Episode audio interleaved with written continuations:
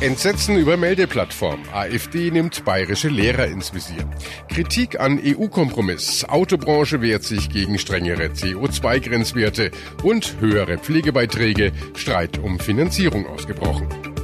Besser informiert aus Bayern und der Welt. Antenne Bayern. The Break. Willkommen zum Nachrichtenpodcast von Antenne Bayern. The Break ist die Auszeit für mehr Hintergründe, mehr Aussagen und Wahrheiten zu den wichtigsten Themen des Tages. Es ist Mittwoch, der 10. Oktober 2018. Redaktionsschluss für diese Folge war 17 Uhr. Ich bin Antenne Bayern Chefredakteur Ralf Zinno.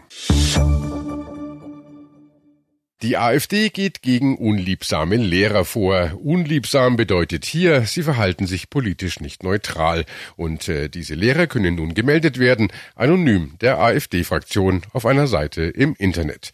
Die erste dieser Seiten ging im September in Hamburg online. Dort können Eltern und Kinder eine von der Partei sogenannte politische Indoktrination melden. Und auch andere Lehrer können ihre Kollegen anschwärzen, wenn diese eben schlecht über die AfD sprechen oder die Partei ganz ignorieren.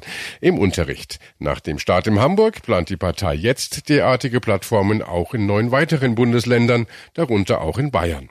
Wir haben mit Bayerns Kultusminister Bernd Siebler darüber gesprochen. Er hat natürlich keinerlei Verständnis für dieses Vorgehen. Das ist eine Kultur des Misstrauens, eine Kultur, was sich die AfD auch in eine Opferrolle versetzt. Das ist genau der Mechanismus, den wir die ganze Zeit bei der AfD hier sehen. Und es geht einfach nicht, dass wir eine Kultur des Misstrauens fördern. Bayerns Schulen sind weltoffen. Bayerns Schulen leben vom Diskurs, leben auch von Austausch unterschiedlicher Meinungen. Und hier jetzt dann bestimmte Meinungen dann irgendwo dann auch zu denunzieren, das geht einfach überhaupt nicht. Unsere Lehrerinnen und Lehrer sind einfach professionell genug, die Dinge positiv zu besetzen und ausgewogen darzustellen. Das unterstreicht einmal mehr, dass die AfD nicht weiß, wie es an bayerischen Schulen zugeht. Der Normalfall an bayerischen Schulen ist, dass ausgewogen, vernünftig und auf demokratischer Basis die Dinge dargestellt werden. Ähm, hier wird ein Bild gezeichnet, das einfach jeglicher Grundlage entbehrt. Aber ist das wirklich so? Bei mir ist Stella Plassibat aus der Antenne Bayern Nachrichtenredaktion. Stella, was bezweckt die Partei denn überhaupt damit? Die AfD selbst sagt, sie wolle helfen. Manchmal trauten sich Schüler oder Eltern nicht, einen Lehrer oder die Schulleitung anzusprechen, weil sie persönliche Nachteile befürchten.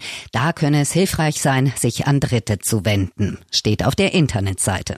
Viele Kritiker sagen aber, die Partei verfolge mit dieser populistischen Strategie nicht die Interessen von Schülern, sondern ihre eigenen. Sie eröffne eine Scheindebatte, mit der sie sich Aufmerksamkeit verschaffe, inszeniere sich als Retter gesellschaftlicher Werte und erzeuge gleichzeitig Druck, um in den Schulen Kritik an den eigenen eigenen Positionen zu verhindern. Also im Kern, das zu verhindern, was sie ausdrücklich selbst einfordert, freie Meinungsäußerung im Unterricht. Auf Lehrer werde Druck aufgebaut, so der Vorwurf, und sie würden eingeschüchtert. Tatsächlich ist es ja so, wenn Lehrer ihre Schüler über tagesaktuelle Geschehnisse und gesellschaftliche Entwicklungen aufklären wollen, kommen sie gar nicht an der AfD vorbei im Moment. Und die Kinder würden zum Anschwärzen verleitet, so der weitere Vorwurf. Historiker sagen sogar, die Methode sei eine alte Masche von Extremisten. Es werde ein Problem konstruiert, ohne nachzuweisen, dass dieses Problem existiert. In diesem Fall wären das nicht neutrale Lehrer. Dann biete man sich selbst als Problemlöser an. Es würden allgemeine Sätze formuliert, denen jeder zustimmen kann. Unterricht soll politisch neutral sein. Wer würde denn da widersprechen? Dann wäre so getan, als würde immer wieder gegen diese Regel verstoßen und niemand schenke den Opfern Gehör, in diesem Fall angeblich politisch beeinflusste Schüler. Und da komme der große Auftritt der AfD so die Kritik, sie könne sich als Kämpfer für Gerechtigkeit inszenieren. Aber jetzt nochmal generell zu dieser Art von Plattformen. Ist das überhaupt legal? Darf man andere einfach so anschwärzen? Hier muss abgewogen werden zwischen der Meinungsfreiheit und den Persönlichkeitsrechten des Lehrers. Wird er im Internet beleidigt, kann er versuchen, zivilrechtlich gegen den Betreiber der Plattform vorzugehen. Den Lehrer zu bewerten ist aber prinzipiell zulässig. Das hat der Bundesgerichtshof 2009 entschieden, als sich eine Lehrerin gegen eine anonyme Benotung ihrer Person auf dem Portal spickmich.de wehrte. Dieses Portal war allerdings nur registrierten Nutzern zugänglich. Wenn die AfD Pädagogen im Netz öffentlich an den Pranger stellen würde und damit sozial ausgrenzen würde, dann könnte es rechtswidrig sein, so einige Experteneinschätzungen. Im Moment macht sie das aber nicht. Man füllt da ein Formular aus und das wird dann anonym an die AfD geschickt. Die AfD verspricht auf ihrer Internetseite, das vertraulich an die Schulbehörden weiterzuleiten. Die Präsidentin des Bayerischen Lehrer- und Lehrerinnenverbandes, Simone Fleischmann, rät im Antenne Bayern Interview ohnehin davon ab, dagegen vorzugehen. Also wir würden immer unsere Kolleginnen und Kollegen unterstützen, wenn sie in rechtliche Schwierigkeiten kommen. Dafür hat jeder Lehrerverband und selbstverständlich auch der BLLV Juristen. Aber ich will prinzipieller ansetzen und sagen, wir wollen keine Gesellschaft der Angst. Wir wollen eine Gesellschaft, die Hoffnung darstellt und Kinder und Jugendliche für die Demokratie von morgen fit macht. Auch in Hamburg hat man die Meldeplattform einfach Meldeplattform sein lassen. Nachdem die ZDF Heute Show eine Nachrichtensatire dazu aufgerufen hatte, haben die Hamburger die Beschwerdeseite mit Pizzabestellungen und Quatschmeldungen überflutet. Um ernst gemeinte Beschwerden zu finden, muss sich die AfD nun erstmal durch viele sarkastische Beiträge kämpfen. In Europa sollen bald strengere Abgasregeln gelten. Die Umweltminister der EU haben sich jetzt darauf geeinigt. Neuwagen ab dem Jahr 2030 sollen mindestens 35 Prozent weniger CO2 ausstoßen dürfen als im Jahr 2020.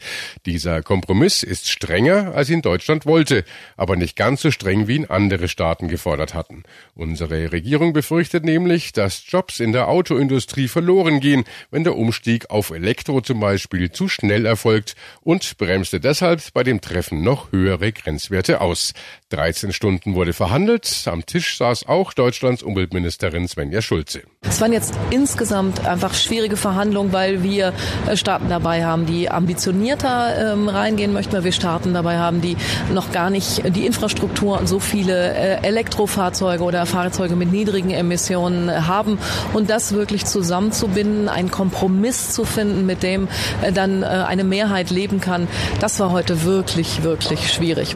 Für uns in Brüssel ist Antenne Bayern Reporterin Sarah Geiserde. Sarah, die Bundesregierung wollte ja nur 30 Prozent weniger CO2, andere Länder sogar 40 Prozent oder mehr.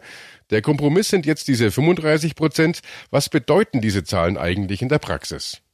Also es geht dabei um Vorgaben für die Autobauer. Die sollen dazu gebracht werden, in Zukunft mehr Neuwagen mit alternativen Antrieben zu verkaufen. Um das zu erreichen, will die EU den bisherigen CO2-Grenzwert senken. Und der Kompromiss, auf den sich die EU-Länder jetzt geeinigt haben, bedeutet, alle Neuwagen, die ein Autobauer im Jahr 2030 verkauft, müssen zusammen im Durchschnitt 35 Prozent weniger CO2 ausstoßen als alle Neuwagen, die dieser Autobauer zehn Jahre zuvor verkauft hat. Also je strikter der Grenzwert, desto mehr Fahrzeuge ohne Emissionen Emissionen müssen die Autobauer neben ihren Diesel- und Benzinern verkaufen.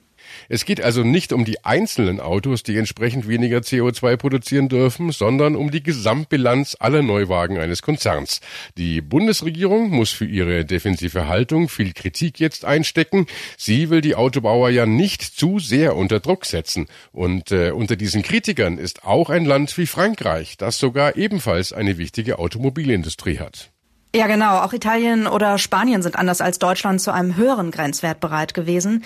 Sie sagen, wir brauchen den schnellen Umstieg auf neue Antriebe nicht nur, um unser Klima zu schützen, sondern auch, um gegen die Konkurrenz aus China anzukönnen. Und konkurrenzfähig sein, das sichert und schafft auch wieder Arbeitsplätze. Die Bundesregierung argumentiert genau andersrum. Wenn der Umstieg zu schnell gehe, dann würden Arbeitsplätze verloren gehen. Genau das ist ja auch das Argument der Autoindustrie. Nur zur Erinnerung, das hat der Präsident des Verbandes der Automobilindustrie, Bernhard Mattes, vor dem Treffen gesagt. Wir dürfen nicht zu scharfe Grenzwerte setzen.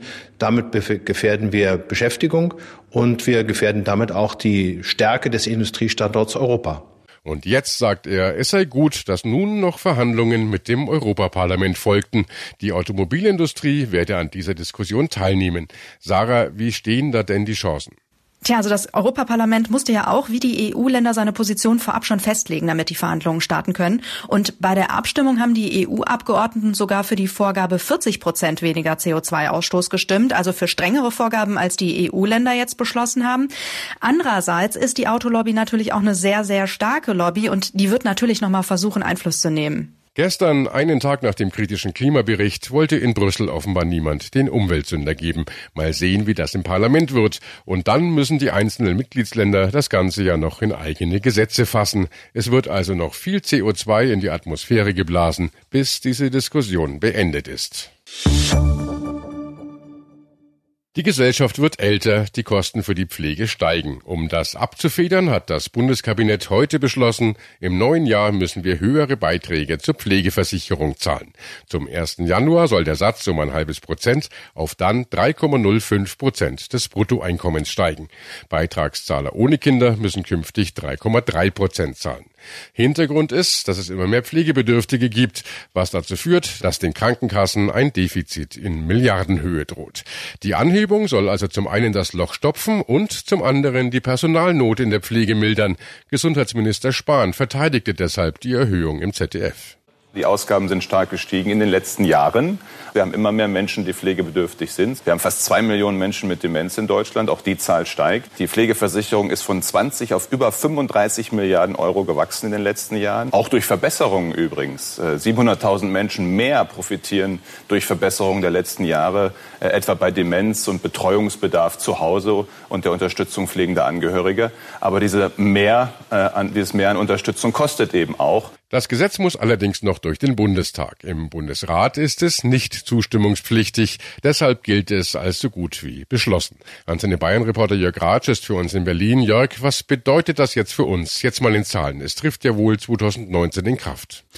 Genau, auf dem Januar-Gehaltszettel wird das zum ersten Mal zu sehen sein. Je nach Verdienst kann man da dann ablesen, dass für die Pflegeversicherung so zwischen 10 und 30 Euro im Monat mehr als bisher vom Brutto abgezogen werden. Bei der Überweisung auf dem Konto wird man dann aber gar nichts davon merken, denn parallel zur Erhöhung der Pflegebeiträge wird der Arbeitslosenbeitrag gesenkt, auch um 0,5 Prozentpunkte und damit gleicht sich das dann wieder aus.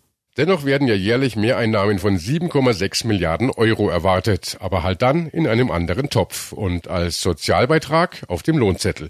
Ganz anders wünscht sich das die Wirtschaft, die die Lösung kritisiert. Ihr Argument? Die Kosten für die Pflege können auf Dauer nicht aus Sozialbeiträgen gestemmt werden. Diese würden so immer weiter steigen, was letztendlich auch sie belastet und damit Wachstum und Wettbewerb in Deutschland bremst. Und auch die Krankenkassen wünschen sich eine andere Art der Finanzierung. Gernot Kiefer, Vorstand des Bundes der Krankenkassen. Weil ich glaube, wir haben heute in der Pflegeversicherung viele Leistungen, die sind gesamtgesellschaftlicher Natur und das ist eigentlich typischerweise die Aufgabe des Staates, aus Steuern das ein Stück weit mit zu finanzieren. Für die Regierung und Gesundheitsminister Spahn ist eine Finanzierung aus Steuermitteln allerdings im Moment kein Thema. Da stehen jetzt andere Fragen im Vordergrund. Mir ist erstmal wichtig, dass wir jetzt vielleicht auch diese Erhöhung zum Anlass nehmen, mal grundsätzlich zu diskutieren in der Gesellschaft, was ist uns Pflege wert? Einfach jetzt nur reflexhaft zu sagen, da muss Steuermittel rein, das ist mir zu kurz gesprungen, sondern ich glaube, wir brauchen eine Grundsatzdebatte, wie viel soll Pflegeversicherung leisten? Wir bleiben an dem Thema natürlich dran. Und äh, das war The Break, der Nachrichtenpodcast von Antenne Bayern an diesem Mittwoch, den 10. Oktober 2018. Ich bin Chefredakteur Ralf Zinno. Antenne Bayern. Besser informiert. Jeden Tag. Zu jeder vollen Stunde auf Antenne Bayern. The Break. The Break gibt's auch morgen wieder um 17 Uhr. Jetzt abonnieren.